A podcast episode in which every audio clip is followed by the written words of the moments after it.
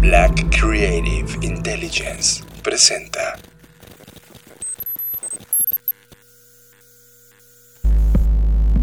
Escuchas. Escuchas. Escuchas un podcast de Dixo. Escuchas Creative Talks. Creative Talks. Creative Talks. El podcast donde hablamos de creatividad, Futuro. innovación, Medios. disrupción Y emprendimiento. con Fernanda Rocha y John Black. Por Dixo, La productora de podcast más importante de habla hispana. por Dixo. Y nuevamente nuestras líneas de tiempo se encuentran una con la otra.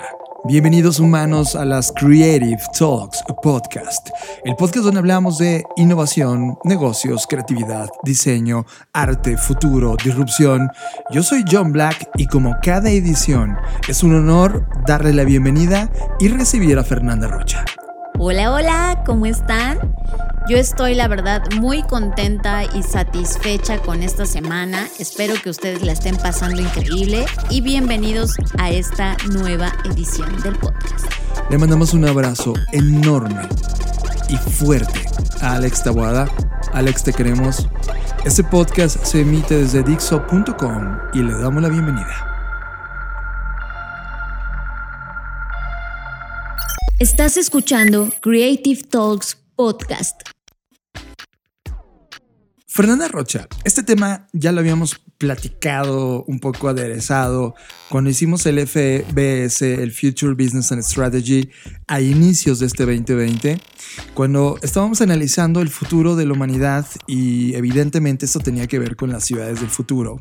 Y hablamos de dos proyectos muy particulares. Uno es el proyecto Songdo, que es un proyecto que está en Corea del Sur, que fue diseñado como una ciudad que elimina la, la necesidad de automóviles, es decir, no hay automóviles o coches personales.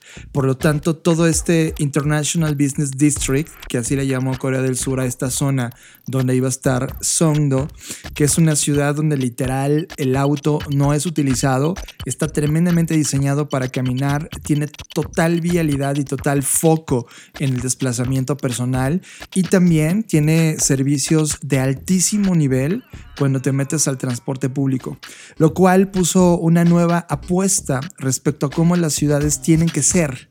La ciudad tiene el tamaño del centro de Boston, que es algo así como 3.5 millones de metros cuadrados, y el día de hoy ya emite un tercio menos de gases de efecto invernadero si lo comparamos con Seúl. Esta, esta idea, Fer, de, del coche, definitivamente creemos que desde que se industrializó por ahí de inicios del siglo pasado con Ford y Ford llegó, llevó prácticamente la democratización del auto, nos trajo y nos vendió una idea que compramos muy bien, pero que hoy Fer ya arruinó a las ciudades. Y es por eso que quiero platicar un poco sobre la historia, ¿no? Es decir, veníamos de ciudades de, de, pie o ciudades a pie y mutamos gracias al automóvil a ciudades de automóviles. Y eso trajo consigo el rediseño mismo de las ciudades. Si bien antes del automóvil, esto, el transporte que prácticamente era el tranvía, el principal sistema de movilidad, pues tenía eh, pues un proceso de centralización, ¿no? Todas estas vías, todas estas rutas llegaban a una central o una estación que comúnmente era el centro de las ciudades, porque ahí es donde ocurría todo el tema de mercancía, de compra, de pues, toda la economía, ¿no? Y entonces el automóvil, como bien lo mencionas, nos dio esta posibilidad de no hay límites, puedes ir a donde quieras, tienes la libertad, etcétera, etcétera.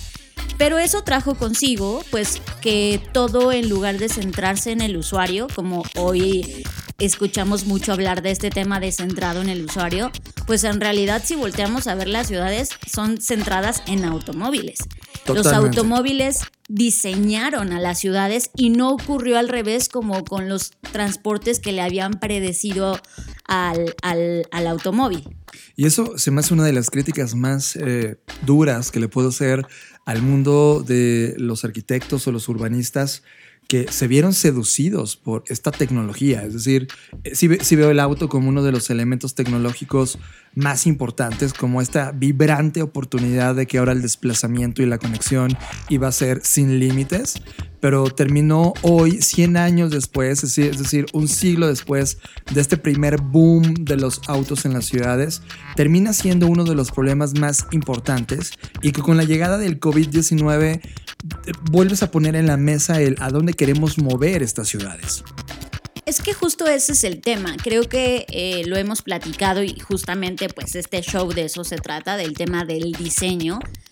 Y yo creo que más allá de la seducción, y que sí obviamente estuvo en la mesa, creo que también fue un tema de pensar no en largo plazo, sino pensar en resolver en ese momento, en explotar la economía, porque si bien el automóvil trajo todos estos problemas que hoy tenemos, pues tenemos que aceptar que también trajo ciertos beneficios.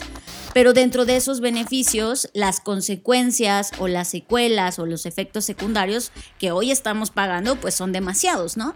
Y creo que es, es porque si vemos al automóvil como un sistema, que yo la verdad desde que ya empecé a leer más sobre diseño sistémico, estoy muy, con muy metido en eso en la cabeza. Y pienso que el sistema de automóviles no fue resultado de la casualidad, o sea, no solo fue el resultado de, sí, de la producción masiva de los autos, sino también el, pues como un cúmulo de, de, decisiones individuales, sociales, eh, efectos caóticos en el propio paisaje, ¿no? Y este sistema resultante tuvo sus propias reglas, sus, sus, propios patrones, y aunque lo habían ya, ya lo mencioné, aunque antes ya había sistemas de transporte, ellos, esos sistemas de transporte no lograron, digamos que imponer su propio sistema y el automóvil sí lo logró.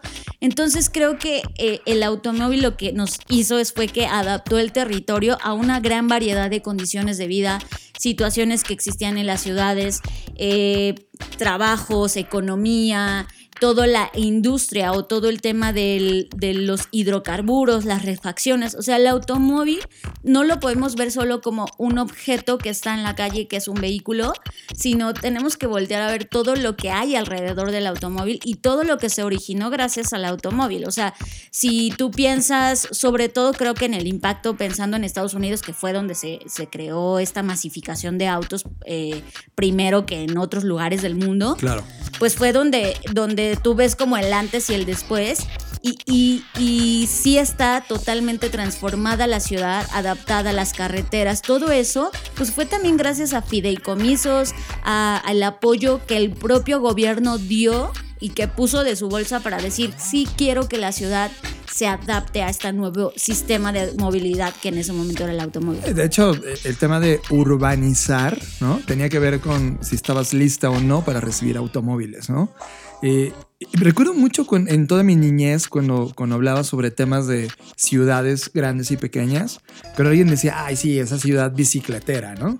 Y en mi cabeza decía, oye, ¿lo están insultando o no? Porque para mí el, icono llamado bicicleta es uno de estos eh, herramientas de transportación personal más eficientes de la historia. Y cuando hablas de una ciudad bicicletera, yo no me imagino una ciudad en condiciones pésimas. Al contrario, creo que es una ciudad que cuestionó si los automóviles eran la respuesta mucho antes que todos. Y uno de esos grandes iconos en el mundo es Ámsterdam, que tiene una infraestructura vial, una cultura vial totalmente distinta a lo que ves en otras partes del mundo. Sí, yo creo que justamente en diferentes reportes y estudios que se han hecho más contemporáneos sobre cuál es el futuro de las ciudades, hay dos principales bandos. Seguro hay más, ¿no? Pero pensando como en dos grandes ideas. Y uno, por un lado, es justamente este cliché de la Smart City, ¿no? Pero lo que a mí no me gusta de ese concepto es que para tener un smart city tienes que tener un smart government, un smart habitante, ¿sabes? Cierto. Y eso se complica. El, fierro no te hace smart. El fierro no te hace smart. Y por otro lado, están eh, como toda esta corriente de no, el futuro es bicicletas, el futuro es centrar el diseño en las personas y dejar de centrarlo en los automóviles. Y creo que si nos remontamos, por ejemplo, a la historia de México, vamos a hablar de lo que ocurrió aquí, ¿no? si recordamos eh, algunas de las cartas que mandaban los, los españoles a, a España, eh, donde decían, oye, estos güeyes han puesto sus, sus, sus casas y sus lugares bien pinches difícil de, de acceder. O sea, eh, estas personas, quién sabe qué piensan, que, que están colocadas en puntos que son peñascos, que son rutas súper complejas. Cuando para, o sea, para ellos era eso un mal, ¿no? Para ellos era como, quién sabe por qué hicieron en un cerro o por qué hicieron en tal lugar o por qué en un lago, etcétera. No lo podían comprender. Claro. Y, y esta parte de, la, de, de esta conquista no solo fue todo el tema de ideología y lo que ya sabemos de la historia, sino también fue un rediseño de la propia ciudad. Cuando la ciudad funcionaba, o sea, tenía su propia lógica y su propio sentido, pero parte de esta remodelación, pues fue, fue todo lo que hoy, hoy sufrimos y vivimos, ¿no? Entonces creo que más bien, como bien lo mencionas, ha habido como siempre esta corriente de que eh, entre más carreteras haya, más moderna es la ciudad, más conectada, porque creo que el punto es que todo está centrado en dónde se mueve la economía. Como el auto redefinió las ciudades, pues eso redefini- redefinió dónde vive la gente.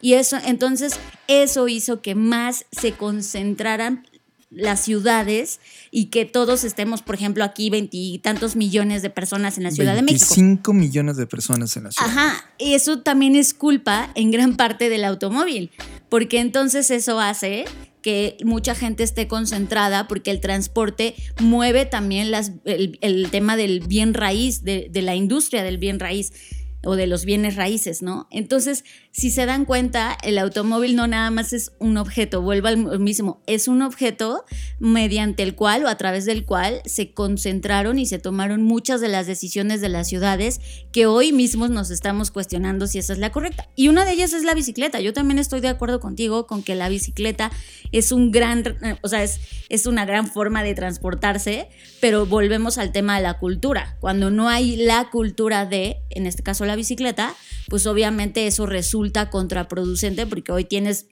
muchísimos accidentes de automovilistas que no tienen respeto por la gente que va en bicicleta. 100%, no existe la cultura vial. Ahora también hay que eh, remarcar, y, y vaya que lo pongo en un cuadro tremendamente importante.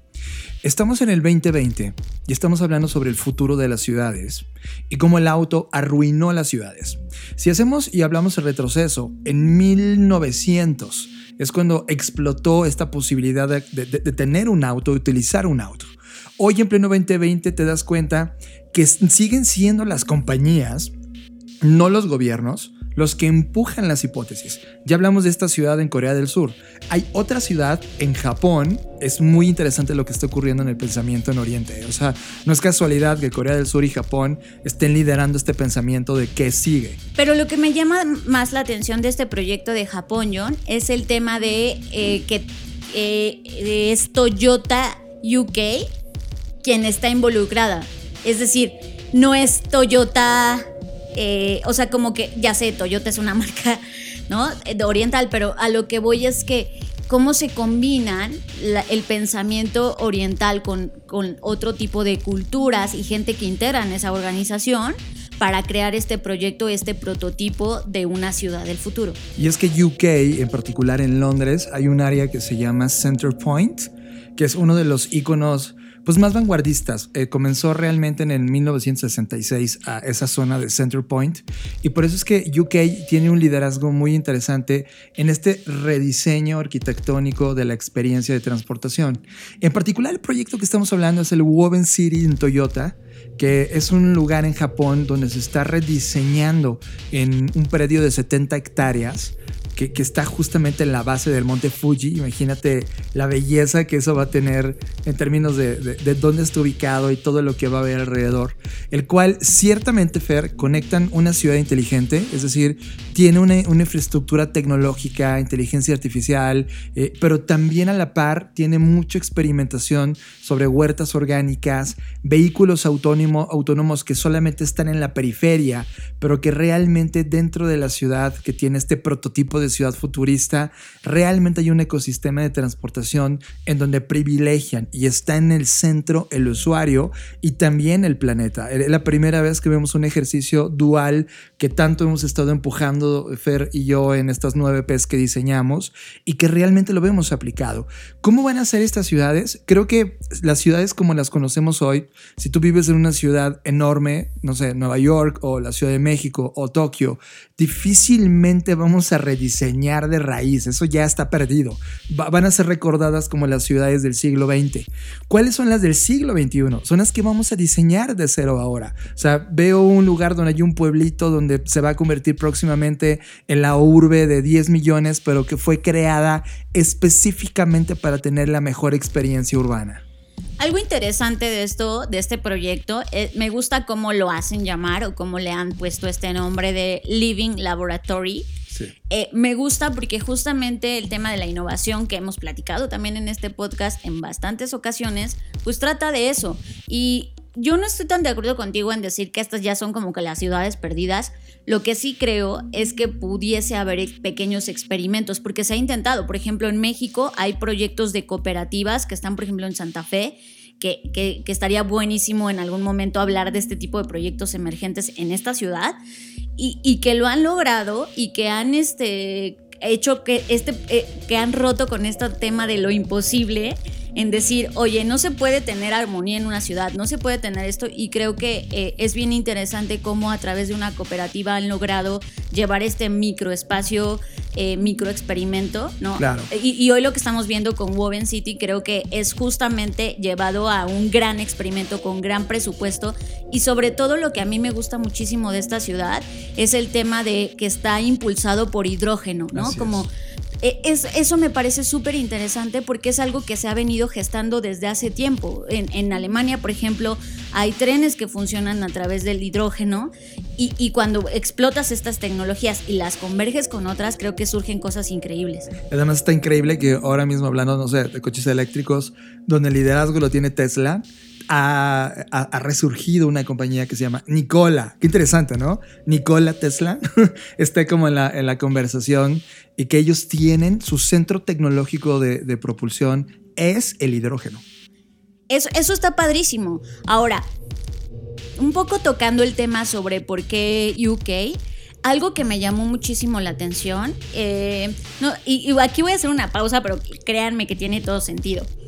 Eh, en este disputa que hubo sobre el documental de la comida, de la comida callejera de ah, Latinoamérica, que, casi que casi desata la Tercera Guerra Mundial. Tienes que dar más datos. Bueno, pues resulta que Netflix estrenó un documental que eh, ya, ya existía, eh, es, habla siempre sobre comida callejera, pero esta vez hicieron una, una, versión Latinoamérica, ¿no? Y pues creo que todos lo estábamos esperando, porque pues si algo tiene Latinoamérica es buena comida, ¿no? Entonces eh, participan diferentes países y entre uno de ellos, obviamente está México, pero entre uno de ellos está Perú.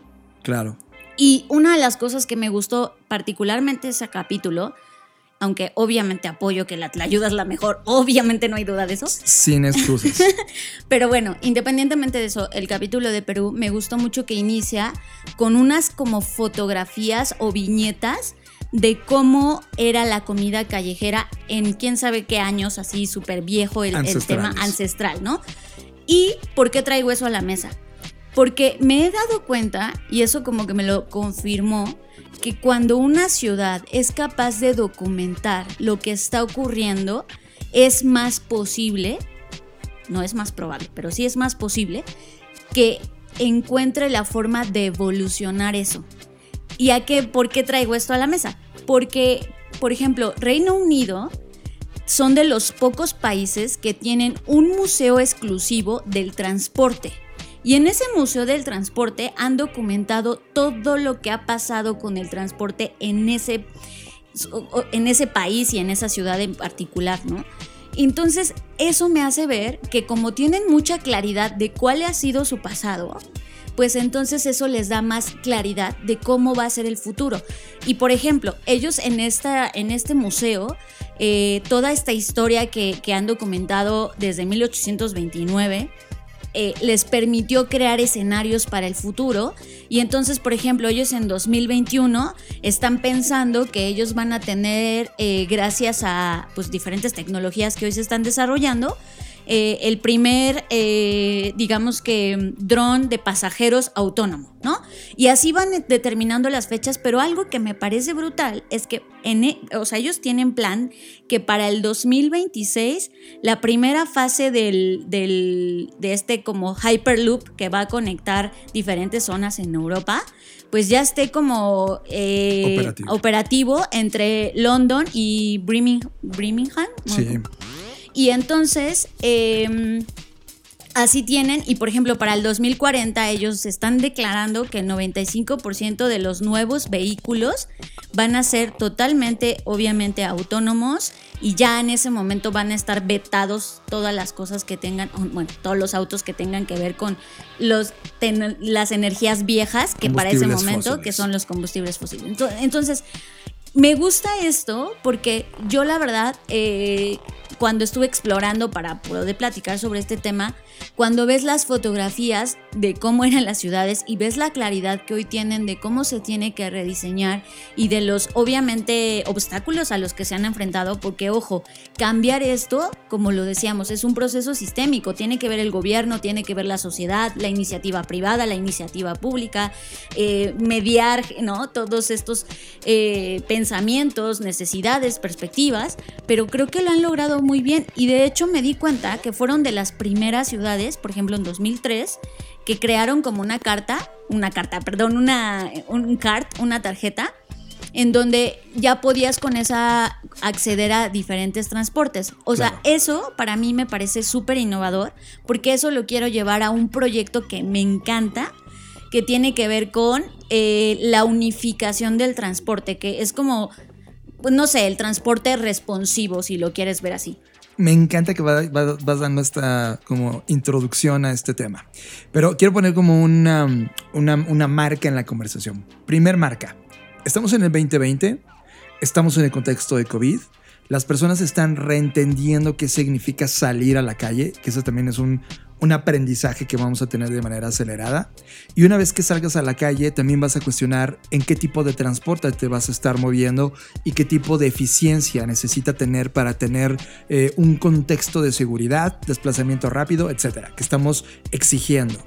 Hoy tener un auto tiene tres cualidades que me parecen una desventaja brutal. Uno, cuando compras un auto, el costo no es tan barato, ¿eh? O sea, pese a que Ford se hizo democrático, realmente los autos no pudieron bajar el precio. O sea, es tener un Sí, auto. como es- que llegara a un punto en donde costara, pon tú que menos de 100 mil pesos, ¿no? Sí, quien, quien hizo eso fue la motocicleta. O sea, que la motocicleta es una evolución de la bicicleta con motor, ¿right? O sea, es, es muy, es el punto medio entre la bici y el coche. La moto sí logró democratizar al máximo, pero el auto no. Por lo tanto, primer punto negativo, sí es una alta inversión.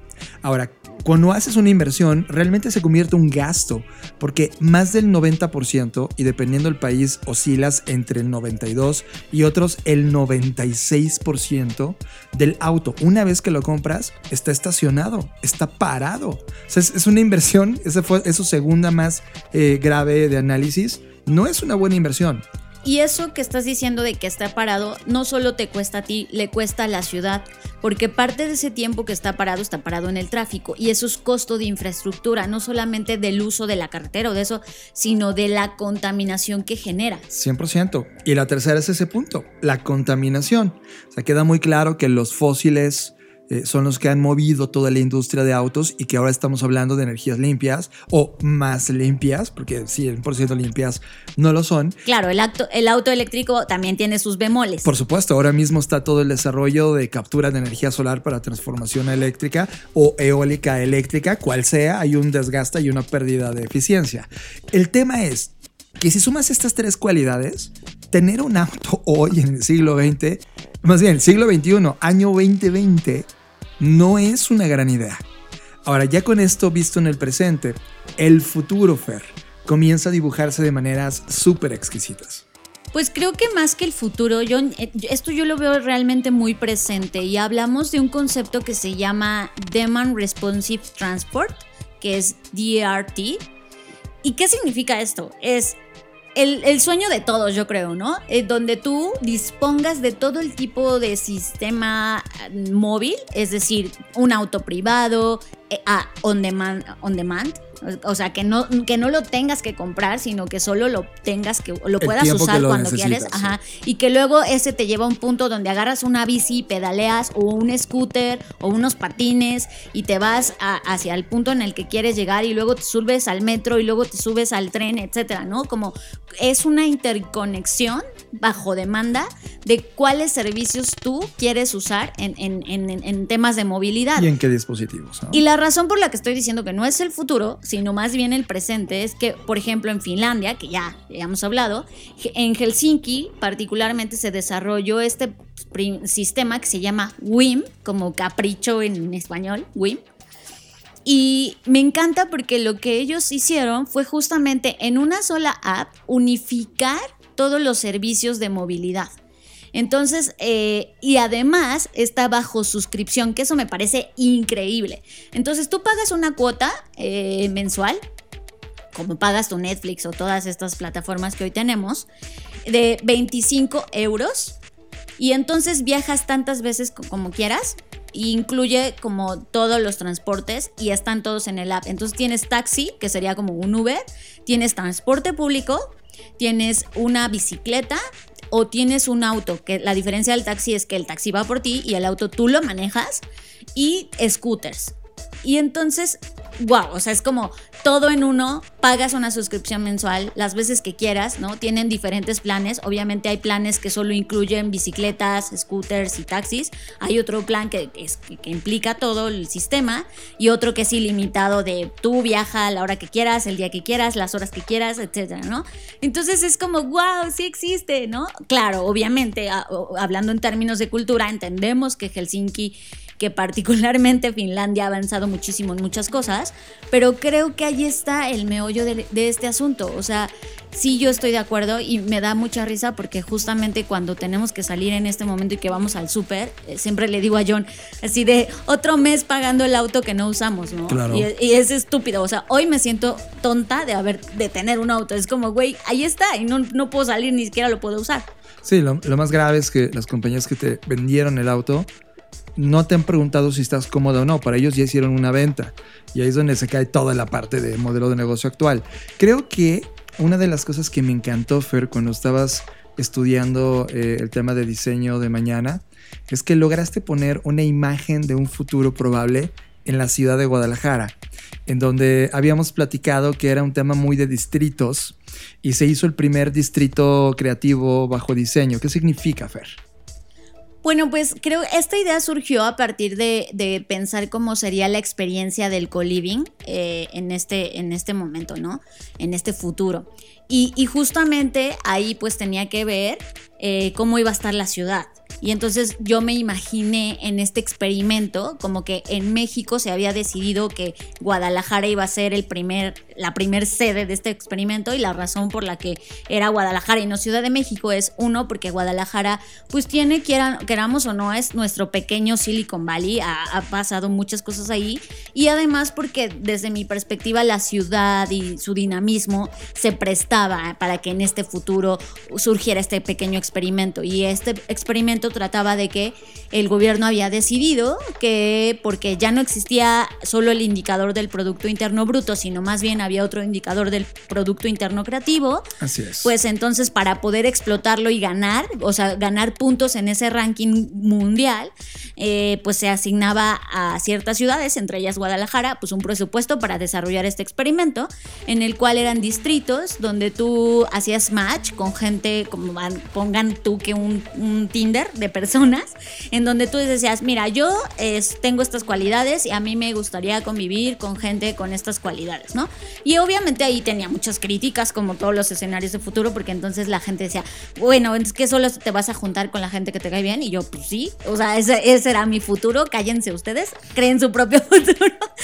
Bueno, entonces en este escenario tú te, te reunías o te, te ponían a vivir con gente que tenía los mismos intereses o que estaba como en la misma onda, ¿no? Y entonces, digamos que vibraban en la misma frecuencia. Entonces.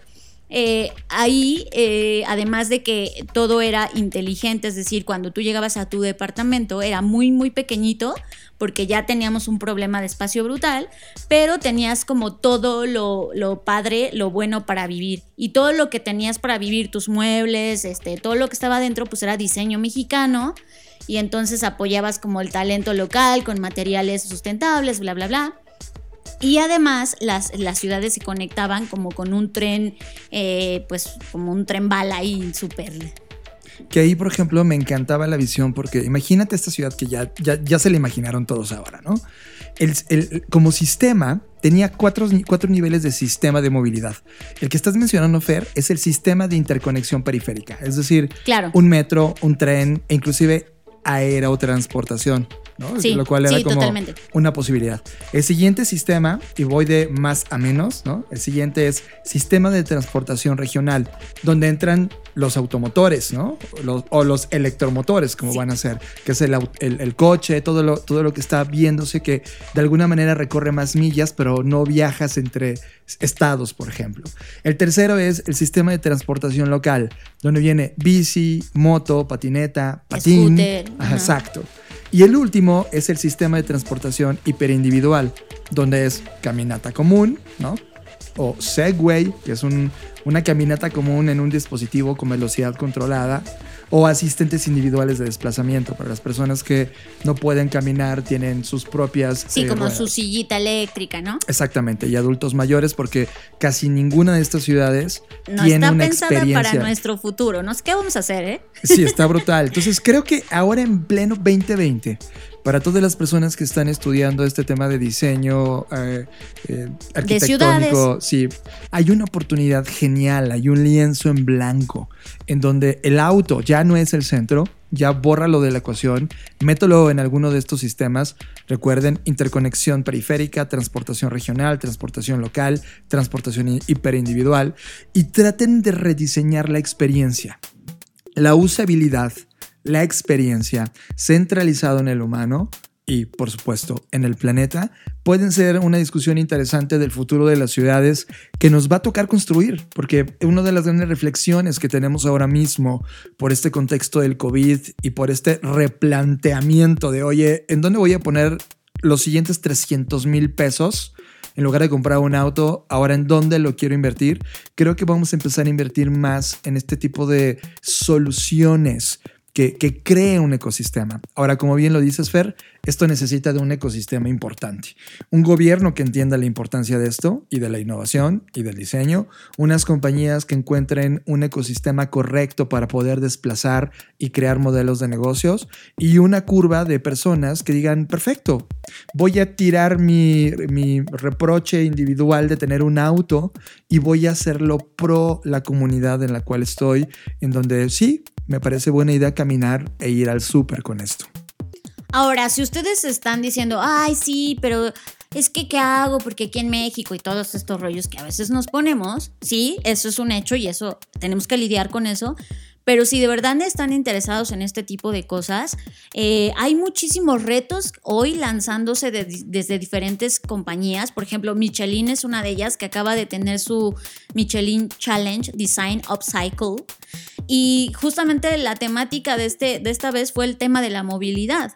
Y, participaron diseñadores de todo el mundo. De hecho, los, los, los ganadores eh, pues estuvieron de Brasil, de Corea del Sur, de India, de China. Entonces, de Colombia incluso. Entonces, a lo que voy es que cuando tú quieres participar en uno de estos tipos de proyectos, ya no hay pretextos. O sea, ya no es como, ay, pero aquí estoy en México y pues ¿cuándo voy a ir a China o cuándo voy a ir a Japón? Ya no necesitas estar ahí para sumarte a estos retos globales que crean este tipo de prototipos y soluciones. Y si tú estás interesado como diseñador o como, como no sé, arquitecto, lo que sea que hoy estés estudiando o que estés haciendo, desempeñándote, pues puedes sumarte, busca, googlea este tipo de retos que todo el tiempo están activos y están ahí esperando que gente los tome y los pueda resolver para diseñar este tipo de nuevas respuestas para las ciudades. Provocamos un agujero en la línea del tiempo y la colisionamos con la tuya para crear un espacio sonoro que nos permitiera hablar e imaginar el futuro, potenciar la creatividad humana, dar una dosis de innovación a los negocios y provocarte intelectualmente. Creamos las Creative Talks Podcast, el primer podcast que habla de futuro, diseño, innovación, negocios y creatividad. Y cumplimos 100 emisiones. 100 emisiones. 100 ediciones de audio que viajan por el tiempo. 100 ejercicios sonoros del pasado, presente y futuro. 100 retratos de nuestra vida en este planeta, en esta línea de tiempo. Gracias por este viaje. Gracias tripulante por hacerlo posible. Esto es Creative Talks Podcast. 100 ediciones. El fin del inicio. Oye, Fer, estaba leyendo un artículo de Bikram Mancharamani, que es un PhD, aunque yo me quejo mucho de los PhDs de la Universidad de Harvard, y creó un libro que está lanzando ahora mismo que se llama Piensa en ti mismo, restaurando el sentido común en una era de expertos en la inteligencia artificial. Y esto lo publicó en el Harvard Business eh, Review Press del 2020. Y muchos eh, se encendieron, literal se encendieron, se pusieron on fire, porque pone en la mesa algo tremendamente importante a discutir. A muchos de nosotros nos han dicho a lo largo de nuestras vidas que una profunda experiencia va a conducir a una mayor credibilidad. Es decir, si quieres avanzar rápido en, las posturas de trabajo, en los lugares donde estás, quieres escalar en ingresos, tener mejores responsabilidades, pues nos dijeron que nos concentramos en una cosa y hacer de esa cosa algo increíblemente bien conocido, es decir, convertirte en un súper especialista en eso y que eso te iba a dar una ventaja. El mensaje era claro, era concéntrate en desarrollar una experiencia y entonces cuando domines completamente esa cosa que haces, vas a ascender de rango, vas a ganar más, vas a tener un mejor empleo. Eso, ese enfoque funcionó increíblemente en el siglo XX. Inclusive muchos ya estábamos hablando ya de la claridad de cómo la escalera de ascender en la vida, pues la verdad es que está en pausa y es más, ya no existe esa escalera. Y sinceramente, después de leer este artículo, eh, él también tiene la misma conclusión. Fer, si te hago una pregunta, ¿cómo contestarías? Es esto. ¿Cómo podrías describir hoy, la Fer que es hoy, todas las cosas que haces, sabes y estudias actualmente? Pues creo que nosotros lo tenemos muy claro, es un poco tramposo porque por eso esa es la razón por la que nos hacemos llamar amateurs profesionales y para mí es lo que mejor me describe al día de hoy. ¿Y cuántos conocimientos? O sea, cuando tú te dices, cuando alguien te dice en una conversación, Fera, ¿qué te dedicas? Híjole, pues no sé por dónde empezar. O sea, y, no porque diga, ay, guau, cuántas cosas, pero es que en realidad creo que eh, ni siquiera fue intencional, ¿sabes? O sea, eh, y eso me parece muy importante porque hoy en día o en mi, en, mi, en mi presente de hace 10 años, que es mi pasado, si alguien me decía, oye, ¿qué quieres hacer? La verdad es que yo nunca lo tuve tan claro. E, es decir, no quería hacer solo una cosa. No te llenaba. Ajá, yo era como, quiero hacer esto y esto y esto. Y entonces cuando llegó el momento de decidir, eh, ya les contaré mi historia trágica de por qué estoy... No, o sea, ya digo, ya al final un día lo contaré con más calma, pero cuando me llegó el momento de decidir, la verdad es que dije, ay, ya esto, o sea, como que a ver, ¿qué es lo que más se parece a esto? Ah, bueno, de aquí ya puedo hacer otras cosas, ¿no? O sea, tú estudiaste dos licenciaturas distintas. Sí. Eh, Una ingeniería. Ajá, una ingeniería y mercadotecnia. Eh, chequen eso, ven el perfil de Fer. Es una persona que, no pudo definirse porque no era suficiente y, le gustaban estas dos posturas. Desde mi, desde mi punto, y lo que este artículo señala, es que para el futuro inmediato, o sea, que ya inició, la amplitud de perspectiva y la capacidad de conectar el mayor número de puntos, skills, conocimientos, será la habilidad más importante del mundo profesional. ¿Sabes para mí cuál es el mayor ejemplo, sobre todo ahorita con la pandemia? Eh, lo veo en la industria de la medicina, los médicos.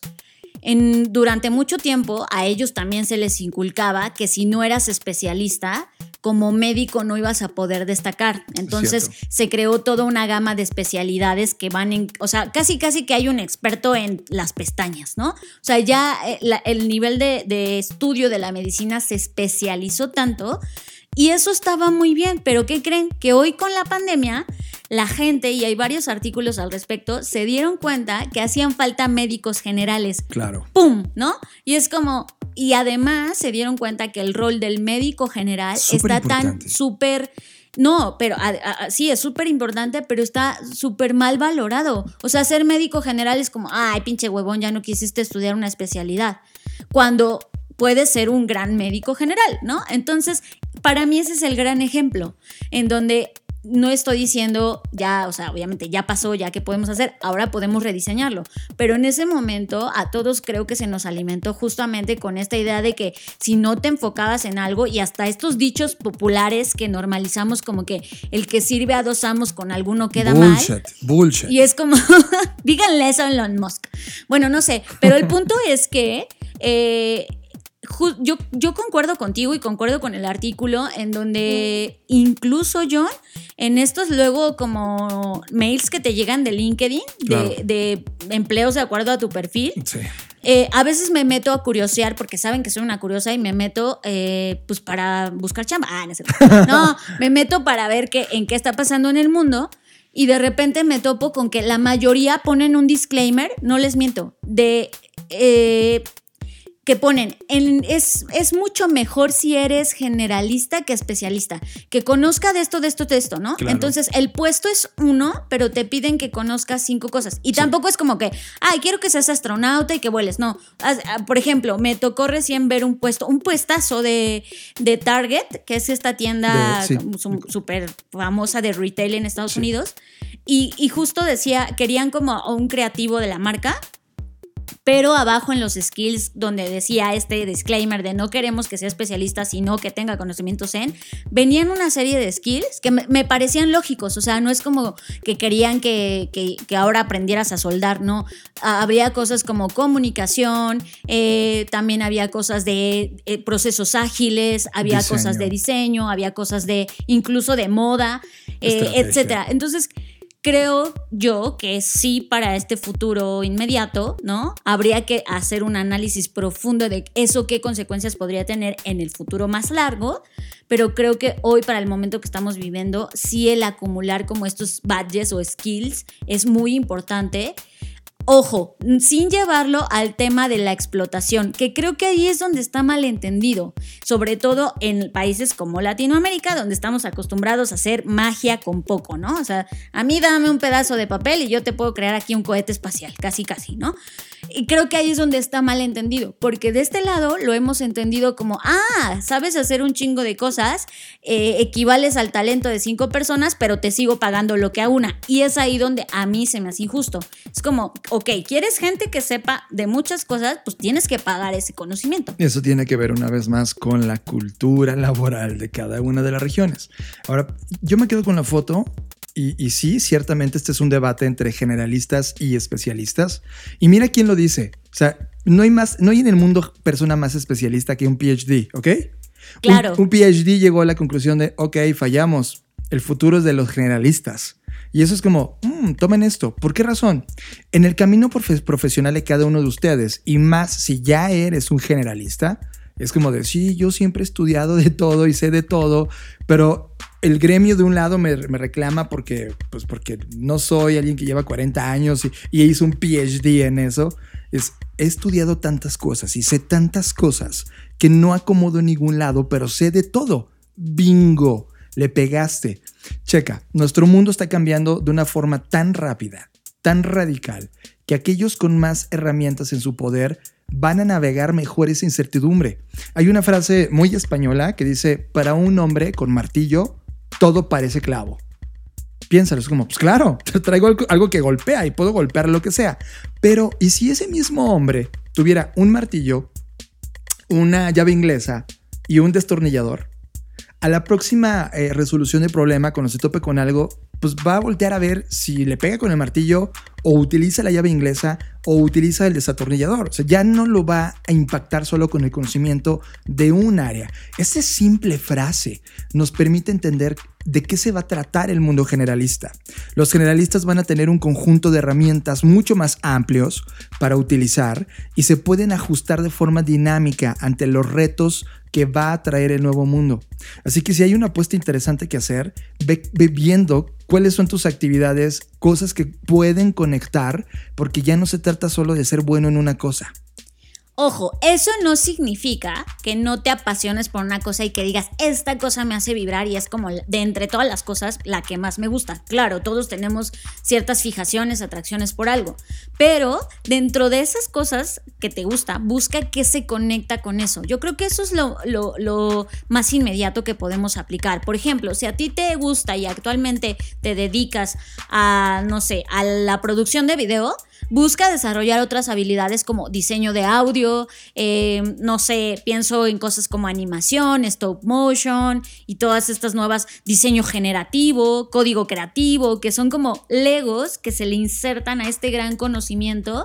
Y entonces puedes ir justamente, yo lo veo como que te vas, ¿se acuerdan de esta escena? Es muy vieja, pero ahí va, de Terminator, cuando hay uno, un, el malo de, la 3, creo, se adapta, se, se hace como mercurio, no sé de qué material es. ah, es en la 2, ¿verdad? Sí en esa película me gusta mucho y, me acuerdo que de niña me impactó mucho porque yo decía, bueno, este hombre malo se mete en todas partes, como que en todas partes se embona, nunca se muere, ¿no? Entonces como ese superpoder de volverte eh, flexible, creo que eso es lo que lo comparo con este nuevo desarrollo de habilidades, donde tú puedes embonar como, el agua que se adapta a diferentes contextos y a veces puedes estar congelado y a veces líquido, pero sigue siendo tú, pero con estas herramientas y maleabilidad que tiene tu pues, desarrollo profesional. 100% de acuerdo. Ahora recuerda que este podcast es un podcast de creatividad.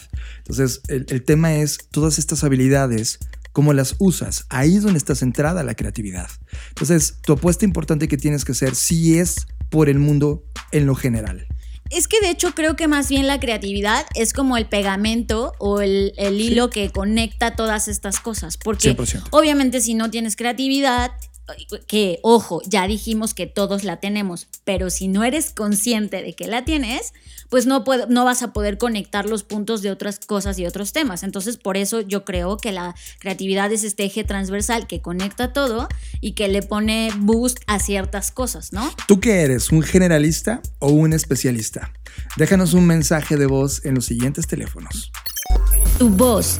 Este es el espacio para escuchar tus ideas, consejos u opiniones Solo déjanos un mensaje de voz al WhatsApp 5583-695959. Déjanos un mensaje de voz. Esta es tu voz.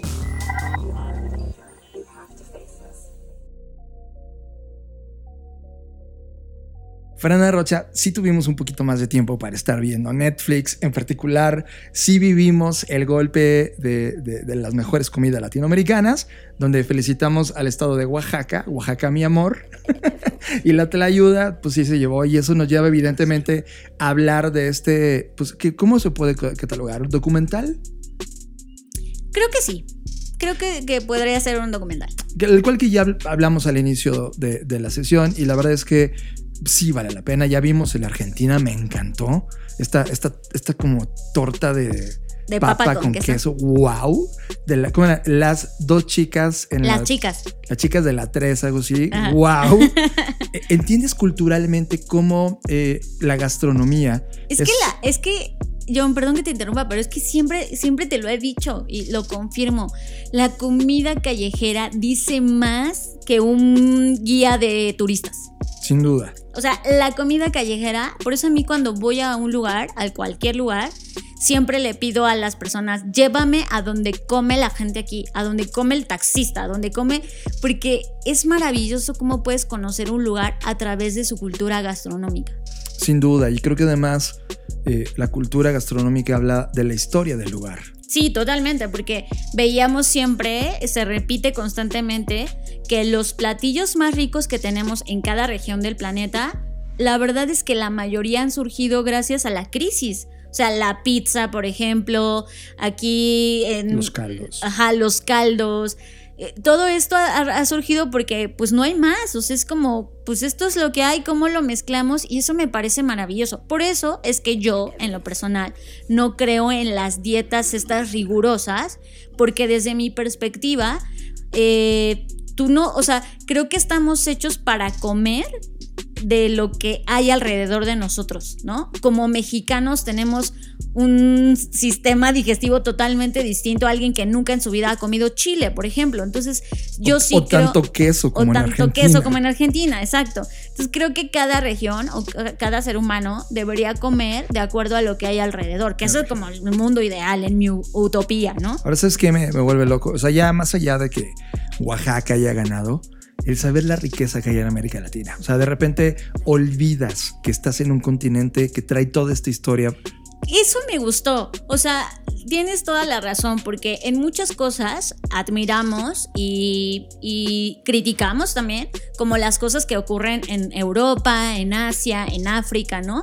Pero de repente cuando alguien te pone el spotlight de, oye, tú estás en esta región y está aquí la comida, eh, tienes esto, la gente, la resiliencia, cómo, cómo las mujeres son las que literal le han dado de comer al mundo, me parece maravilloso. O sea, me parece una muestra de, de, como dices tú, de riqueza cultural, de los paisajes, de la gente, de este candor que nos caracteriza, ¿no? Y de, de, esta restauración, que hemos venido platicando de eso en las últimas semanas, sobre la palabra restaurante, viene de esta palabra de restauración, de, de imagínense qué hermoso el proceso de restaurarte. Y, y sí hay comida que restaura el alma, John, o sea, creo que hemos vivido todos ese lugar, esa cocina, ya sea de nuestra familia, tu abuela. Es, eh, hay una comida que te recuerda un momento de confort, que te abraza y te dice todo va a estar bien. Sí, lo compone todo. Es como, y, y sí, se me viene a la mente, híjole, qué bárbaro. La historia en Brasil de re-restaurante. ¿no? Sí, no. Eh, wow, o sea, me hizo llorar. Sí, conectas. Y creo que eso creo que cuando hablamos de creatividad, no, no, solamente estamos hablando de tecnología y canvas y metodología, va así de esto, de estos rituales, de esta profundidad del ser humano manifestándose, conectando puntos, creando todo un, tema cultural en un plato que te hace vibrar cuando tienes contacto con él, que te recuerda al ser más puro que fuiste, un recuerdo de niño, un momento donde conectaste con un momento que te pasó y de repente el plato te lleva a ese lugar. Y sabes que he estado pensando, todavía no logro como aterrizarlo totalmente, pero también pienso en la, no sé si crisis que nos va a provocar cuando ya se pueda salir a la calle, etcétera. No sé qué va a pasar con nuestras cocinas, porque yo he visto muchísima gente que se ha reconectado con la cocina, que ha vuelto a explorar qué significaba cocinar, quienes no sabían incluso han aprendido estos retos del panqué de plátano que se popularizó. Yo ya, ahora ya todos eran reposteros. Me parece maravilloso porque creo que es una zona del hogar, hablando de la, de la estructura de una casa, que ya se estaba comenzando a olvidar a tal nivel que se especulaba que en el futuro la cocina como lugar físico podía desaparecer. Hoy ya no sé, hoy creo que está en tela de juicio porque muchos nos volvimos a reconectar con nuestras cocinas. Y esta idea de, güey, allá afuera está tan cabrón todo, pero este momento es nuestro espacio, eh, es como dices tú, este ritual en donde nos reunimos a comer y guisamos y los olores que llenan la casa. O sea, es, es todo un proceso, ¿no? De, de, de, conexión y de interacción que no, no, no sé qué va a pasar, me intriga, me, me emociona incluso que todas estas ideas que teníamos de que en el futuro iba a pasar cosas de tal cosa o tal otra y de repente llega esta pandemia y así como nos trae cosas horribles, también nos trae estos momentos. Creo que está bien interesante lo que está pasando alrededor de la comida. Me encanta y creo que esta serie en particular nos pone eso en la mesa.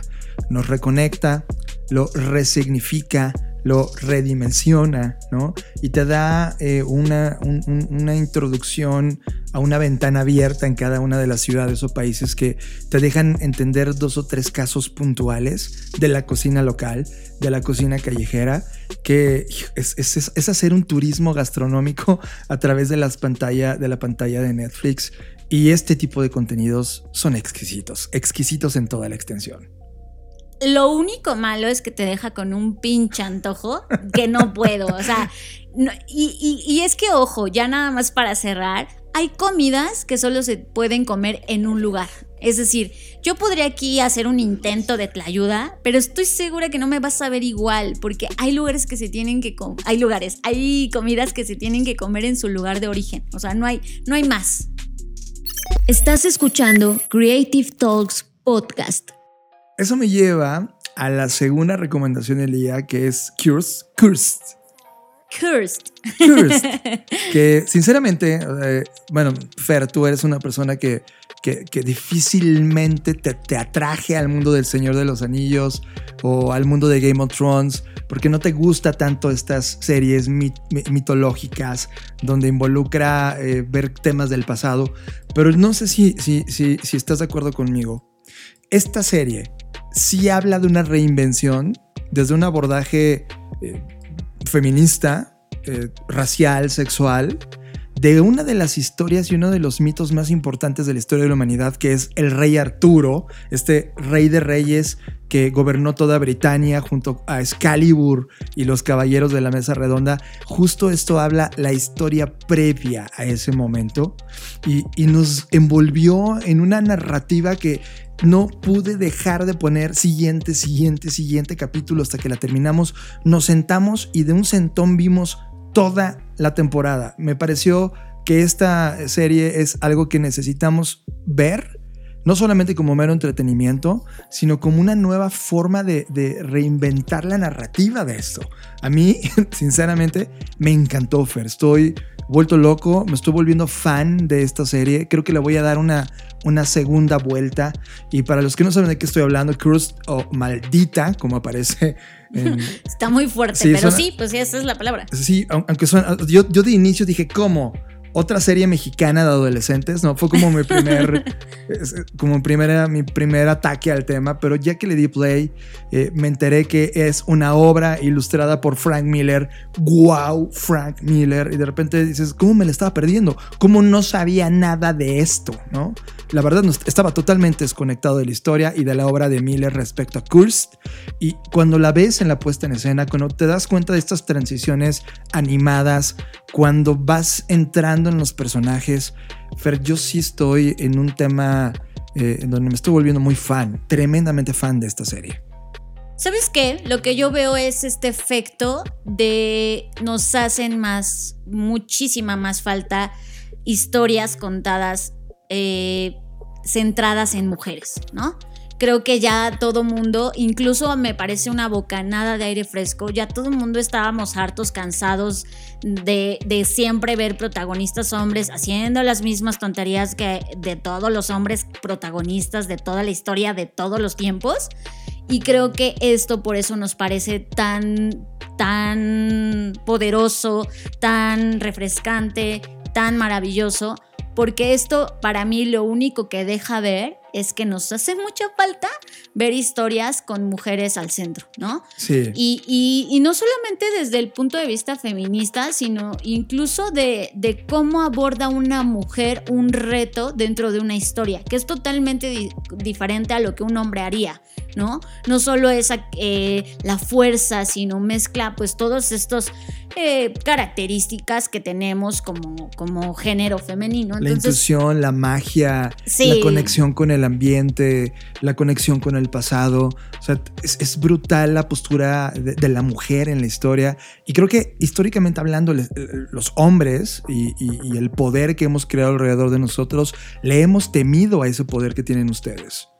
Y pues evidentemente a mí me siempre, si bien no me gustan las historias de época, que eso es lo que realmente me molesta, así me, da mucha flojera, así que por ejemplo, El Señor de los Anillos no lo hubiera visto si no hubiera sido por ti, ¿no? Preciosa. Entonces, pero sí, la idea de que Frank Miller esté detrás del proyecto, pues me gusta. Eh, porque a pesar de que él es hombre, su trabajo, y no lo vamos a juzgar por su género, sino por su trabajo, siempre su novela gráfica me ha parecido brutal, eh, siempre abordando temas desde diferentes perspectivas, etc. Además, creo que la historia está muy, buen, muy bien cuidada, es decir, eh, digamos que en esencia prevalece, ¿no? Pero Arturo pasa como a un segundo plano, así como, ahí, ahí está él, pero él no es el protagonista. Sí, de hecho es como desabrido, porque es un Arturo muy joven, donde... Creo que más que desabrido, es tan bueno el papel de ella que lo deja ver mal. Es que ella lo es todo. Y está padrísimo eso. Ya nos hace falta más historias. Y Nimue, que es la protagonista, bueno, obviamente en la vida real no se llama así, pero en la, en la historia sí. Es la misma actriz de 13 13 razones. Reasons Why, ajá. sí. Eh, y Catherine Langford. esa, mira, esa misma, Langford. Y me gusta mucho, o sea, creo que, que redefine muchos conceptos, eh, me empodera, ¿no? Es como, wow, qué padre ver mujeres en pantalla y que no solamente sea, por ejemplo, un ejercicio que creo que fue fallido, la Mujer Maravilla, por ejemplo. Yo esperaba que no solo fuera su cuerpo y, desnuda, ¿no? Que, sino que se centraran más en la historia. Y creo que esta historia lo logra. Que si bien hay algún par de escenas por ahí como pues tiene algo que ver con Arturo, etcétera, no se centra en eso la historia. La historia se centra en otras cualidades que no tienen nada que ver con su cuerpo, ni con su figura, ni con su belleza per se, sino con otras cosas y que son características que casi siempre se dejan de lado cuando hay una mujer protagonista.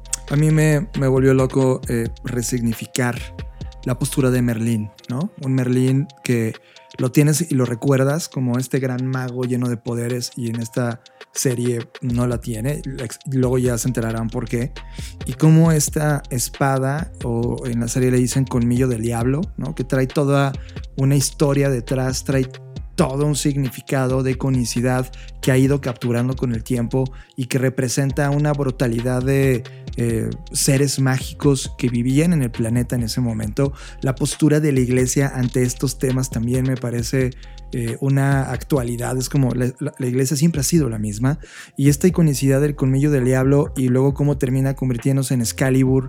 eh, wow. O sea, en verdad vibré cada, cada capítulo, me, me metió, aunque evidentemente no, es, es difícil no compararla con, con lo que ya sabes de la historia o con otras historias que ocurren, ¿no? Hay mucho del Señor de los Anillos ahí, muchísimo.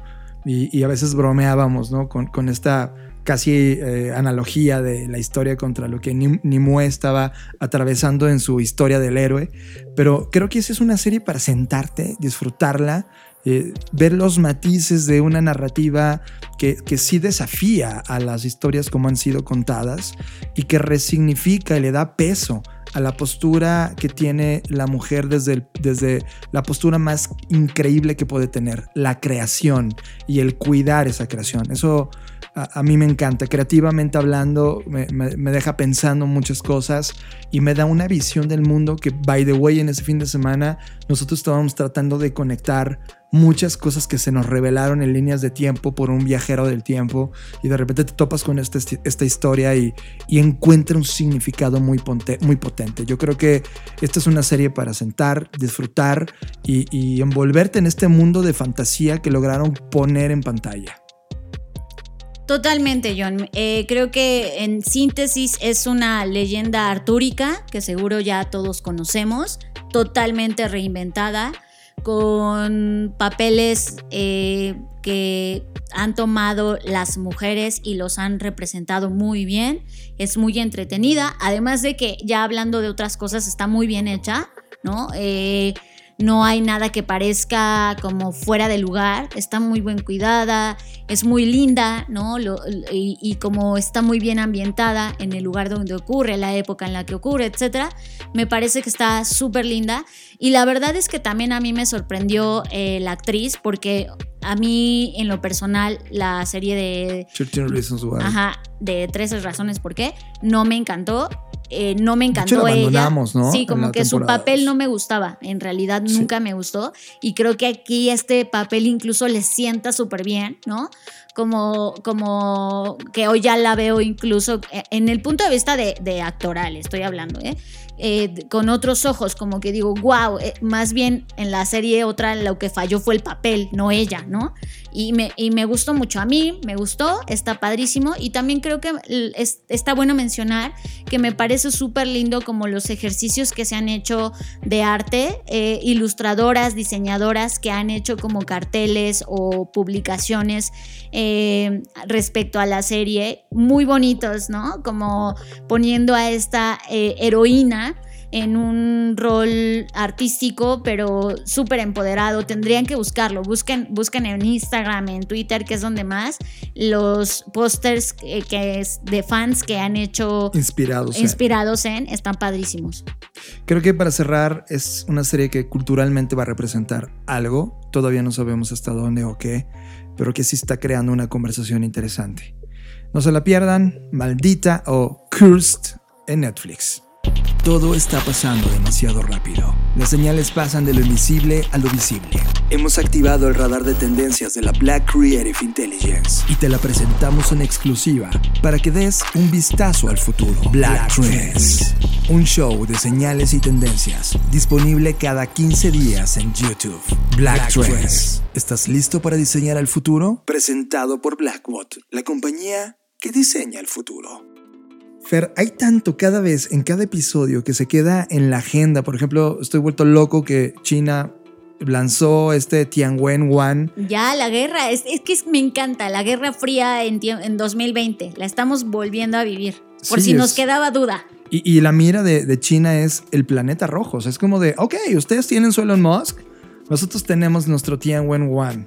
Y el pasado 25 de julio lanzaron este módulo eh, rumbo hacia Marte, el cual va a, a atravesar toda esta expedición y van a llevar, no es tripulado evidentemente, mandaron un robot para estudiar previo a, la- a- a lo que van a lanzar ya tripulados. Entonces, esta carrera es a una velocidad brutal y muchas de estas cosas también se quedan en el tintero. Lo mismo con Kentucky, Kentucky Fried Chicken, que ya eh, la historia urbana de que eso que te estás comiendo no es pollo, ahora va a ser verdad.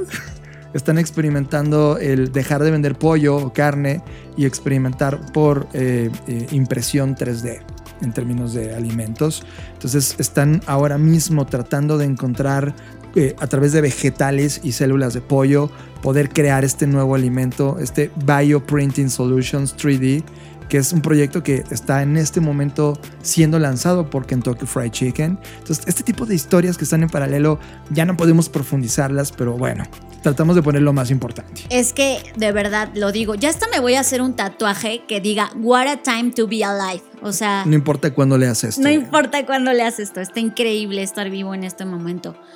Pues ya está, ya se acabó, John. Tic-tac, el tiempo corre, no se detiene y pues llegamos al final. Quiero agradecerles a todos y cada uno de ustedes que nos están haciendo llegar mensajes sobre cuál ha sido su episodio del podcast favorito. Como saben, estamos próximos a los 100 episodios y no saben qué gusto me da y les agradezco que nos manden sus recomendaciones, las cosas que no les han gustado, las que han amado, los momentos en los que los hemos hecho sentir incómodos, enojados, felices, eufóricos.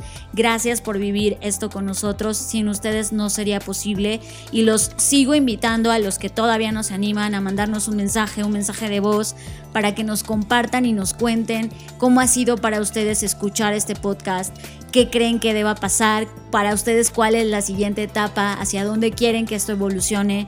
Eh, probablemente no les haremos caso. Ah, no, no, pero de verdad se los digo, muchas gracias por todo. eh, y es un placer estar ante este micrófono, siempre es muy emocionante porque para mí es dar cada vez un salto al vacío. Nunca sabes a dónde te va a llevar esto hasta que uno de ustedes se pone en contacto y te dice lo que está ocurriendo. Se siente súper bien haber saltado y, decir, wow, tengo este paracaídas y no importa hacia dónde sea el siguiente salto.